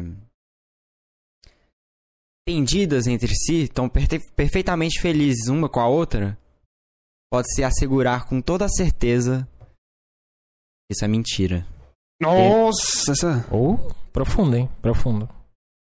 Muito você tem que trazer esses poemas pra É, cá, tem, tá? tem que trazer Eu isso aí. tenho. Comece a trazer. A gente fica lendo aqui o podcast inteiro. Vai ser um podcast só de leitura de poema. É porque a gente vai falando, eu lembro. Eu, Seria, seria, Muito bom. seria um podcast perfeito. eu tenho, eu tenho um. Não sei como é que se chama. Eu tenho um, um livro que tem um monte de poemas de vários autores. Era da minha bisavó. Um livro de poema. É, Um é livro porque tem um poema. nome. Acho que é. Eu, Não é coletânea, é alguma coisa. Se junta as coisas. Inventário, talvez. Não. Não, inventário não. Pode ser coletânea mesmo, não, mas coletânea, mas é pra outras coisas. Sim. Um monte de coisa jogada lá. É, de vários autores. Vários autores. Inclusive, esse que eu li primeiro, é, lá no começo do Physicast, da Cecília Meirelles, Retrato. Ah, nesse livro ali ontem. Não, o retrato, né? Falei, nossa, eu gostei muito. Já, já definiu o que faz a vida valer a pena? É, você não respondeu, não? Definiu já? Foi sua definição? Já encerrou? Foi já, já encerrei. Foi breve. Eu tô curioso com a sua. O que que faz a vida valer a pena pro, pro senhor Giovan? É uma pergunta muito profunda. Muito profunda, Eu mas adoro- você me fez ela, então eu tenho o direito de. Não necessariamente. Mas tudo bem. É, adoraria, eu adoro responder isso. Com longas histórias, mas vejamos. O que faz a vida valer a pena é você buscar a excelência diária de si mesmo e nesse caminho fazer com que o seu próximo tenha momentos de felicidades que não seriam possíveis se você não existisse ou se você não estivesse aqui. Ponto. Bom, em resumo é isso? Bom, Quer responder, Luca? Faz a, a vida valer a pena? Tem que amar. amar. Amar. Sim, porque eu amar estudar, amar fazer o que eu... seja o parceiro ou uma parceira. eu É, eu tenho muito isso. Se eu não amo o que eu tô fazendo, eu não dou conta de fazer. Justo até certa medida. Justo. Talvez é algo extremo? Talvez não. Algo que se não me dá prazer assim, Não tá. pra mim não tem até aí sentido. tudo bem. Bem até aí. Eu também, eu também me vejo assim como você de quanto ao interesse. O interesse também me move bastante. As coisas de entender. Tanto é que existe uma palavra, já ouviu falar polímata? Não. Polímata significa a pessoa que tem conhecimentos gerais, conhece mais de uma área do conhecimento, pode-se dizer. Por exemplo, o Leonardo da Vinci era um polímata. Ok, ele realmente era um matemático, ele... coisa mesmo. Um engenheiro. É, eu me identifico assim, como polímata. Eu gosto, eu gosto de, eu gosto de geografia, eu gosto de, de biologia, de química, da física, da matemática, eu gosto das ciências da natureza e um pouco mais. Às vezes eu começo a conversar com o pessoal aqui sobre biologia e essas outras coisas, até falam, mas por que, que, que você tá fazendo aqui na física? Vai, Vai pra eu deveria estar fazendo biologia. Não, mas eu entendo esse seu sentimento. Você se interessa por essas outras coisas? Sim, eu acabo me interessando, mas é, é impossível a gente saber de tudo assim e, e mantendo isso. A gente acaba escolhendo alguma coisa, tem que sacrificar uma coisa por outra. Mas eu realmente também queria saber muito sobre muita coisa. Fico muito curioso sobre muita coisa. Assim, sobre biologia, por exemplo, é. é É sério? fantástico. Sim, eu tenho. Nossa, então a gente tem que conversar. Porque eu tenho poucas discuss- pessoas que eu A- converso sobre biologia. A primeira discussão assim que eu tenho na biologia que eu fico absurdamente Ah. interessado é a vida. A vida? A vida, assim, de, de que diacho surgiu, como que ela surgiu, como que aconteceu. É muito complexo. Eu, eu amo isso. Ah, eu, eu gosto do que é a vida. Pra mim, a vida Já é começa uma... por aí. Aí já tem Ah. outros problemas depois, né? Da vida. Pra mim, a vida, me permite, é... É uma, é uma reação química que se mantém. E se mantém é, se adaptando, se modificando. Essa, essa é a definição, né? Um, um é organismo vivo que consegue manter um metabolismo. Não, você não pode definir vida falando vivo. Esse é... É um organismo que consegue manter um nível de reações químicas, metabólicas e tal, essas coisas. Também não assim. pode um falar organismo. organismo vivo. Falar um Isso é a organismo. vida. Isso que eu falei, é uma reação química que se mantém, mas muitas coisas que É. a gente fala que não tem vida é uma reação química que se mantém. Então, Não é porque se você falar uma reação química, eu misturo um ácido com a base e uma vida. Então Aí já tá. Aí você, você- por isso que eu tô dizendo é uma que coisa pontual da química. você é, entrou em um campo pontual. mais, mais profundo do que é do que é vida. Alguma coisa Então, que mantém um metabolismo. Olegário, o que é a vida? Eita, o que é a vida? Processo complexo de alguma coisa que se mantém mantém um ambiente, um universo e ela procura as melhores soluções para se encaixar dentro desse universo. É algo do tipo. Ok, gostei. Entendeu direito. Que é a vida. Ah, você tá falando que é a vida em, eh, como outro sentido, não entendi. Essa aí é mais complicada. É bem mais complicado de definir o que é. Eu não sei bem definir o que é. Podia me esclarecer? Olegário, Hum. o que é a vida? O que é a vida? Gente, que perguntas difíceis. Eu não sei responder esse tipo de pergunta. Então me diga assim: a vida seria um erro da matéria e a consciência seria uma tentativa de consertar esse erro? Eu acho que não. Parece meio esquisito pensar dessa forma. A consciência seria uma, uma tentativa de consertar esse erro. Então esqueça a segunda parte. Não. Me diga: a vida seria um erro da matéria? Talvez, talvez sim. Talvez a matéria tava lá e aí bagunçou e surgiu a vida. Nossa, então a vida é uma bagunça. Uma bagunça. Ok, eu acho que é uma coisa organizada, eu não sei. Uma bagunça organizada. Ou que se Já vi organiza. isso em algum lugar, hein? Nossa, agora eu tô com vontade de conversar com você sobre biologia. O, problema é que eu não tenho de biologia assim pra, não pra tem poder problema, discutir. conversa. É uma conversa. Conversa. Conversa. conversa. Ah, a única pessoa que eu converso de biologia aqui, que é a gente realmente tem uma conversa, é com o Guilherme. Olha só. O Guilherme? É. Olha isso. De vez em quando a gente tá aí falando de bactérias, a gente tava falando de. Ontem, anteontem eu tava mostrando pra ele. Peguei amostras de líquen. Inclusive aqui na UFG tem muitos líquens nas, nos troncos das árvores. E o líquen é um bioindi- bioindicador da qualidade do ar. Quanto mais líquens, é, melhor seria o ar. Aí lá pro, mais pro centro de Goiânia, que é onde eu vivo, mais ou menos, nas árvores não tem muitos líquens. Mas aqui na UFG tem. Elas são praticamente todas cobertas, perfazidas de líquen no tronco. Algumas árvores. Depois repara. Não, eu nunca, nunca aquelas manchas- relação. Eu sei, sim. As- aquelas manchas brancas meio verdeadas. São seres, aqueles seres vivozinhos lá que são uma mistura de fungo com alga. É uma simbiose entre um fungo e uma alga. O fungo, Não sabia que eles podiam ser esse tipo de indicador. sim, o fungo ele fornece fornece a estrutura para a água viver, a a alga. né? Alga, isso. E, E a alga fornece fornece, a- energia. É, o nutriente. Eu acho muito interessante. Muito interessante, a biologia é muito complexa. Inclusive, já você você conhece que o herbário? Eu passo lá em frente sempre, mas eu nunca entrei lá. Não. Poxa, um dia a gente pode ir lá. Ou Eu, eu conheço um amigo que trabalhou lá. Eu fiquei interessado em, em saber como é que eu podia entrar lá, mas essas semanas eu conheci o herbário. Você conhece o herbário, Giovan? Não. Eu conheci o herbário Eu fiquei muito feliz, eu tava. Eu fui andar pra aquele lado de lá, né? Biblioteca. Uhum. É. Educação física é ali perto. É, por lá, lá perto do. da- do Centro de Formação Indígena. Isso, isso. Aí, nossa, foi uma, foi uma descoberta pra mim, porque eu nunca andei pra aquele lado. Apesar de que eu ando bastante no FG, eu conheço vários lugares aqui. Uma das primeiras coisas que eu fiz quando eu entrei na faculdade foi sair andando por ela toda. Eu também. Nossa. Aí eu conheci o herbário, eu, eu, eu já fui lá, já fui lá duas vezes. É só. Eles têm uma, uma placa lá, uma recomendação pra você que é, é agende a visita no herbário pelo Instagram. Porém, eu cheguei lá, o, o- Não sei como se diz, mas o coordenador do herbário, quem tava cuidando lá, abriu e falou: Não, eu posso mostrar. Nossa, eu Muito vou bom. lá.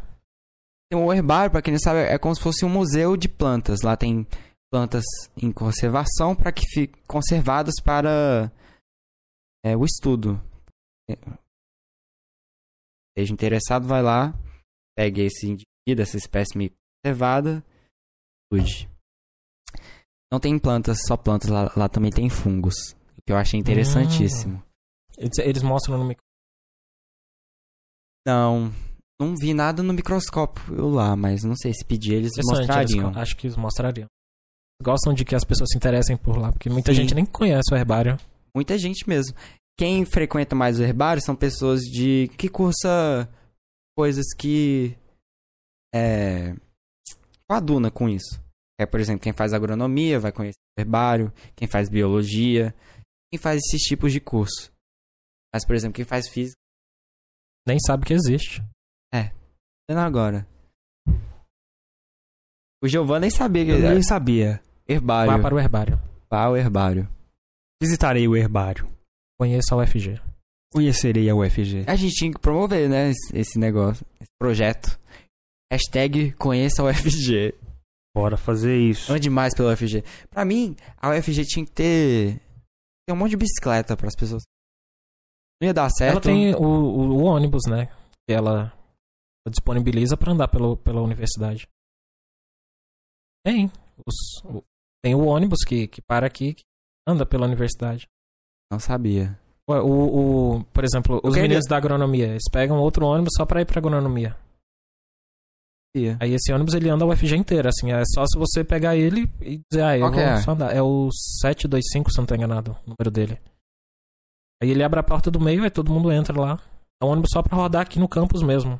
Caraca, eu não sabia. Não sabia. Agora eu sei. Olha aí. Aí você pode ir lá pro herbário, você não precisa ir de pé. Você pega os- o ônibus lá. E, quanto, e qual é os horários dele? Você sabe? Eu Você não sei pegou ele? certinho. Não, não peguei ele. Mas eu, eu- tá no aplicativo de ônibus. Se você for olhar lá sempre, ele tá lá. Você E ele descobriu passa- isso? É, o, eu tenho muito amigo que é da agronomia. Então eu ficava pensando como eles iam pra agronomia. Isso eu descobri há muito tempo, quando tava aqui no começo do ano. Aí eles me falaram, não, tem um ônibus que passa aqui. Eu falei, ah, interessante. Aí eu vi os- eles entrando no ônibus. Ele fica girando aí na UFG o dia inteiro. Ele fica, ele tem uns pontos específicos, é. Fica o dia todo. Ó, eu vou entrar nesse faculdade. ônibus. Se eu, se eu parar lá em Senador Canedo, Aí você volta. não, é você não culpa para, não. sua. Você não para, não. Ele, ele é um ônibus só da FG mesmo pra andar aqui. Nossa, que coisa. Mas eu tenho vontade de trazer uma bicicleta pra ficar andando por aqui. Também é uma boa ideia. Aquelas bicicletas que. Aqueles aluguéis de bicicleta assim, você pega e vai andando pela faculdade. E você, João, você não tem essas vontades exploratórias, não? Você ficou aí calado, pensativo? Eu gosto de explorar, assim. É bom explorar. Cadê seu espírito aventureiro? É. As perguntas lá do. do é Hugo Verme? É. Júlio Ver... Com qual é o nome? Júlio Verme? Não, peraí, do que. O livro, A Viagem ao Centro da Terra. Então, é do Júlio Verme. Então, do Júlio Verme, a primeira pergunta que você fez a ele. Sobre explorar e tudo mais. Adoro explorar as coisas. Olha, ele respondeu, mas não disse nada. O que mais que precisa? Eu adoro explorar, andar pela faculdade. É que Quais os locais você conhece aqui da UFG? Você já foi lá na agronomia? Já, já fui lá na agronomia. Na zootecnia? Na zootecnia também. Aqui da UFG, quais lugares você conhece? Já foi lá no. Você conhece a biblioteca de letras? Conheço, estudo lá. Você estuda lá? Inclusive, é uma coisa curiosa. Lá na Biblioteca da Letras, praticamente só tem aluno de física. praticamente só tem aluno de física. É muito eu vou lá. esquisito isso. Tá vendo? Mais um aluno de física. A gente tava até falando com a, com a moça lá da biblioteca que aquela biblioteca não é da letras, é da física. Aí a gente tava vendo assim a- as prateleiras e tava dizendo, mas aqui que a gente vai botar o Moisés? Vai botar os outros, assim, ignorando a letras, né? Aquela biblioteca não é da letras lá. Se você for lá, vai ter um cara da física lá, um não, vários. Ia ser interessante, né? Se aqui no Instituto de Física houvesse uma biblioteca Biblioteca da física. da física. E aqui Seria eu acho que tem espaço, né, pra isso. Não precisa de um espaço tão grande assim. A biblioteca da Letras Precisa não é de tão um grande. espaço grande, precisa. Não, da Porque Letras assim, não você, é. você teria que sacrificar algumas salas, por exemplo, assim. Não, Aqui olha a aí pra precisa- trás. É só sacrificar. Olha aí pra trás na janela. O, o IF3, isso aqui que você fala? Não tem nada aí no meio, ó. Ah, tá. é só um mato. Ah, sim, pra A construir gente desmata como um bom ser humano, como um bom ser humano desmata e constrói. não é uma má ideia. Boa ideia, na verdade. Trazer Ah. os livros de física tudo pra cá. Biblioteca da Física. Queria É uma biblioteca da. Física? Eu apoio uma Seria biblioteca algo da bom. física. Teria. Seria algo bom. Nossa, eu fico imaginando bibliotecário, quem sei. O bibliotecário. É porque eu sou, eu sou amigo Seria, do seria, bibliotecário seria lá. algum servidor só. Seria algum. É, porque assim. o bibliotecário lá da Biblioteca da Letras, ele é uma pessoa interessante. Eu gosto dele. Qual deles? É um que usa óculos, assim. Esse o nome. Eu também esqueci o nome dele, mas ele é É, uma o pessoa. mu- Misquilin, Misquilin. Sobrenome dele. Ele, ele é- eu não sei se a gente tá falando da mesma pessoa, mas ele sabe árabe também, ele tá aprendendo árabe. Aí um dia eu perguntei, a não gente me engano, chegou é nessa ele, ele usa óculos? Usa. Ele é. Ele é gordinho, sim. Sim. Eu então sei é quem ele. é. É ele. ele. Sabe aquela salinha que tem lá dentro? Uhum. Ele sempre me oferecia café. Ele- a gente ficava conversando tanto, ele dizia, não, vamos lá dentro tomar um Poxa, eu café. também fico conversando com ele tanto. Ele me ofereceu já chá. É, tem o chazinho também, muito bom. Ele é muito gente boa. Eu parei de frequentar lá. Acho que o nome dele é Fernando. É Fernando. Fernando Misquilin, é ele. Pronto, é ele mesmo. Gente, faz tempo que eu não vejo ele lá. É, porque ele tá de férias. Ele volta Ah. agora 4 de fevereiro ou 7. Muito bom. Vou lá ver ele. Tem ele no Instagram e fica mandando um monte de troço lá. Nossa. Eu não vejo, não.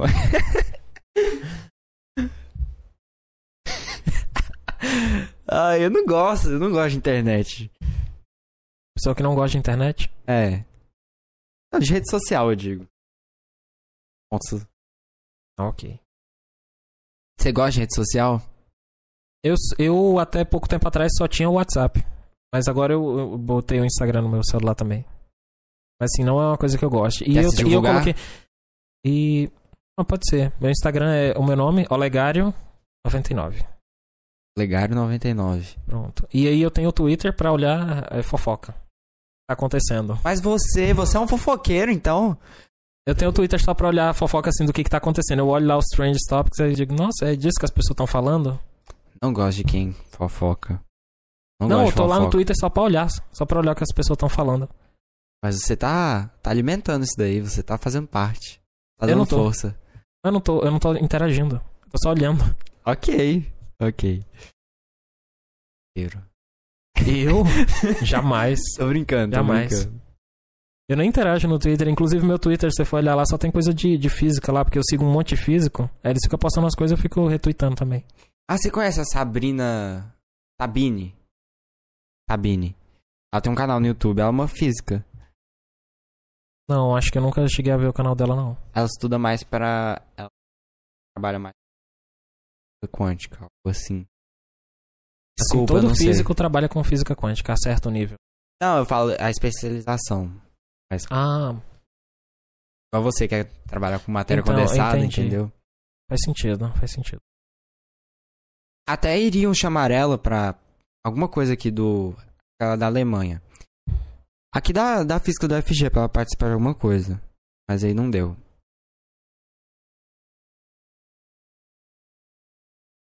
É, Então, Sr. Giovanni. Então, seu João, ele tá Tadinho, tá excluído. Eles estão focando. fofocando? Fofocando o quê? Sobre a natureza? É isso. A gente tá falando do herbário, tá falando da Biblioteca da Letras, tá falando dos lugares da UFG que, que a gente conhece. É porque ele não conhece nenhum lugar da UFG. Tá vendo? Você tem que andar pela sua faculdade, Só conhecer conhece aqui o. Physicast, o o podcast da Na física. verdade, eu ando muito na faculdade. Tem que andar mais. Sempre. Sempre é bom. Vamos aproveitar que a gente já tá chegando aqui pra encerrar. Pegar tem que Você tem que sair 11 horas.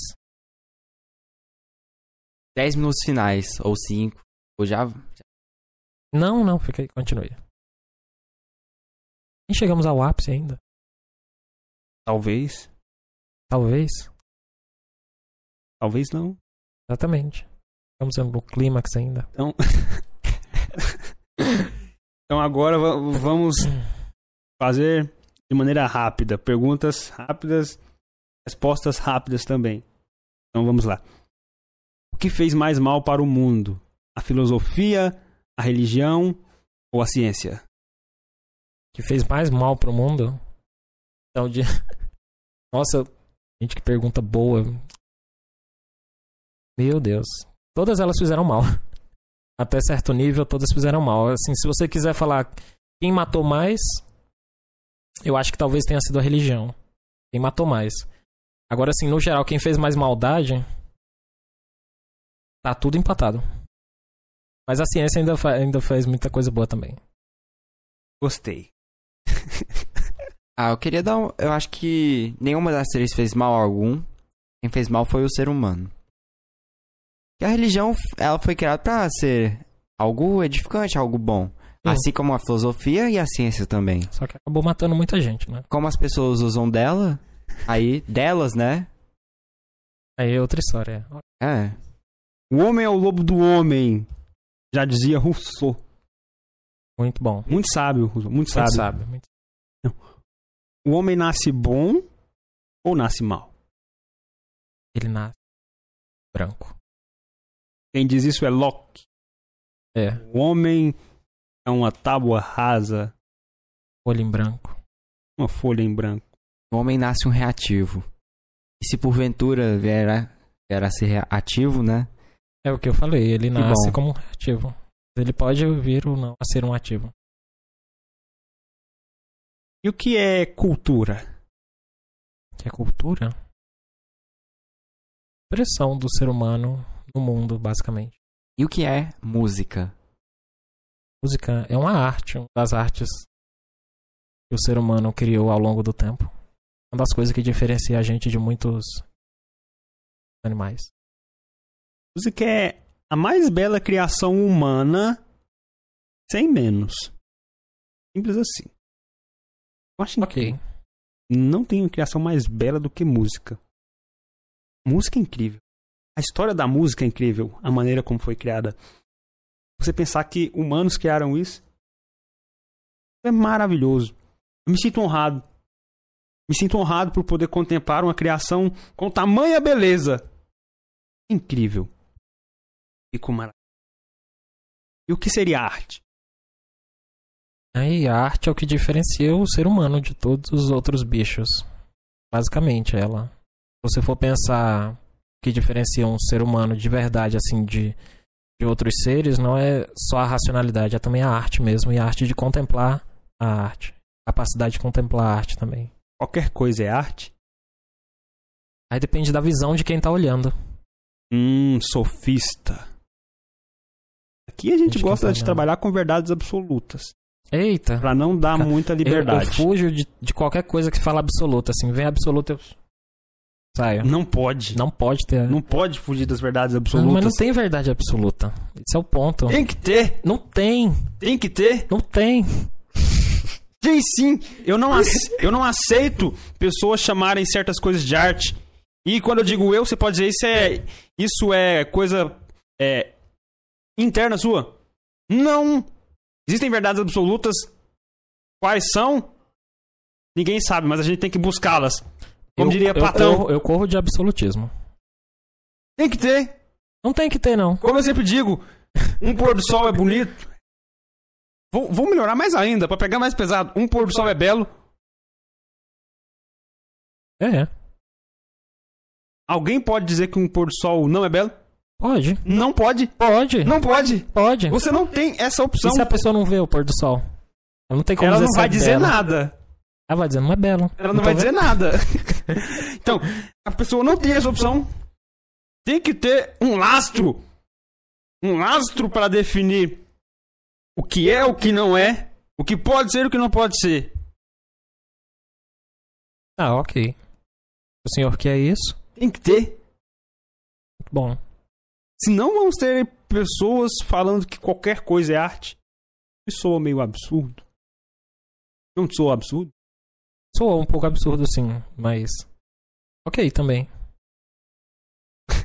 Ok. E também, quiser chamar qualquer coisa de arte. Não. Tá preocupado com as verdades do mundo, né? A ciência. As verdades das pessoas você não quer, não. Você já. Porra, pelas tangentes. Então você concorda com Gorgias quando ele diz que o homem é a medida de todas as coisas? Ah, não. Se decida. O homem é a medida de todas as coisas. No mundo humano, sim. É a medida de todas. No mundo, falando em mundo humano, você deixa margem para que haja coisas transcendentes a esse mundo. Sim. Então você deixa margem para verdades absolutas. É, você me pegou. A verdade absoluta é a realidade. A realidade é um Nossa. fato. Essa foi boa, essa foi boa. Gostei. Talvez a gente possa. E a gente tá aqui pra entender, tá, tentar Exatamente, entender o ok. fato, que é a Bom. realidade. Talvez a, Essa gente, verdade absoluta é boa. talvez a gente possa chegar em, em um meio termo aí. Talvez. Talvez. Talvez chegamos em um meio termo. É, eu desligo seu microfone e a gente continua. Esse é o meio termo. Por que você desligaria meu microfone? Ué, é o meio termo. Não concorda comigo, eu te censuro. Eu não censuro vocês. Por que que vocês vão Mas a gente censura, ué. É, Você não precisa censurar a gente pra gente censurar. Agora, é assim a luta, então? essa é, É. a nossa verdade absoluta. Exatamente. Essa é a nossa verdade. É a democracia. Não, não, quando você fala essa é a nossa verdade absoluta, já, já não é absoluta, porque é a de vocês. Então é um uma verdade relativa. Você tem que falar. Essa é a verdade. Vou desligar. Ai, ai. Enfim. Então vamos prosseguindo. Tem algum questionamento pra agilizar antes da gente finalizar? Talvez não. Não, já tá dando a, a hora, eu acho que foi Não, tá ótimo. Falta- Muito bom, gostei demais. Gostei Mais alguns demais. minutinhos pra Tive a gente- oportunidade de conhecer você melhor. Muito Gostei. obrigado. Mais alguns minutinhos pra Gostei também de conversar muito com vocês, foi muito bom. Então, para finalizar então. O que é educação? Eita. Eu Nossa. não sou da licenciatura, eu não sei responder essa pergunta. Que isso? Você aprende tanto e não sabe o que é educar? Então, é complicado, né? Complicado educar, educação. E educação? Não sei. Deixemos assim, então. Deixemos seu silêncio, seu silêncio é a resposta. O silêncio é a resposta. Vamos findar isso daqui, chegar ao fim. Assim como a ampulheta tá chegando. Tá. Giovan, tá na hora de findar? A gente já vai findar então. Não Imagine. gosto, ah, não gosto de palavras com lisar, terminadas com lisar. Não vou dizer finalizar nunca. Essa foi a, a primeira e última. Existe alguma pergunta que você gostaria que a gente tivesse feito e a gente não fez? Algum assunto que você gostaria de ter comentado de maneira rápida? Não, acho que tudo que vocês abordaram foi o que eu realmente esperava aqui de- desse podcast. Esperava mais essa, essa pegada assim, gostei bastante. Certo. Então agora, imagine que em algum momento da sua vida você quis muito se expressar e falar alguma coisa, mas as mazelas desse mundo o impediram de se manifestar. Os reativos te calaram. Se manifeste agora pra sua câmera. Qualquer coisa. Você pode dizer qualquer coisa aqui, porque a gente tem essa liberdade Eu e se posso alguém, dizer qualquer coisa. se alguém achar ruim, que venha resolver com a gente. Diga pra sua câmera. Venham participar do Physicast. Muito bom. A mais sábia colocação que já tivemos aqui. É isso. Então, Olegário, muito obrigado por você ter vindo aqui, Foi um prazer. dedicado um pouco do seu tempo aqui com a gente. Uma honra. Eu me sinto honrado com esse tipo de coisa. Eu me sinto muito honrado. Um grande prazer poder conversar com você e conhecer um pouco mais. Agora temos mais um companheiro nessa jornada. Mais uma pessoa para fazer a vida valer um pouco mais do que ela valeria sem ele. Certo? Alguma colocação? Despedidas? Momento de despedidas agora. Se despeça então, Olega. Ó, muito obrigado por ter participado, quem participou, comentado quem comentou. Muito obrigado pela força, gente. Gostei demais aqui. E Renato, que sempre está por aqui, sempre está nos apoiando, sempre está comentando. Sua presença é de muito apoio. Bom, hoje não, não houve muitos, muitos comentários, porém foi muito profícuo a conversa que tivemos aqui. Eu gostei muito de- desse Physicast de hoje. Eu também gostei Eu- bastante de ter participado aqui. Foi uma experiência muito boa. Tô grato. Valeu a. Como o Giovanni gosta de dizer, valeu a pena. Valeu a pena viver agora. Nossa. Até emociona. Emociona. Emociona demais. Enfim, muito obrigado novamente, Olegário. Estamos aqui trabalhando para melhorar esse podcast a cada dia. Estamos tentando fazer o melhor que a gente consiga. E já que somos finitos e não temos muito tempo aqui, vamos finalizar esse podcast. Finge. Já que não temos muito tempo nesse mundo, vamos aproveitar e finalizar esse podcast. Então encerre. Já que não somos eternos, vamos encerrar por agora. Acaba. A você que nos escuta, o meu muito obrigado pela sua atenção. Eu espero que, por um momento que seja, você tenha se sentido mais alegre. Espero que, por um momento que seja, essa conversa tenha sido legal e você tenha desejado que ela durasse um pouco mais. E eu espero que, por um momento que seja, você tenha se sentido mais feliz.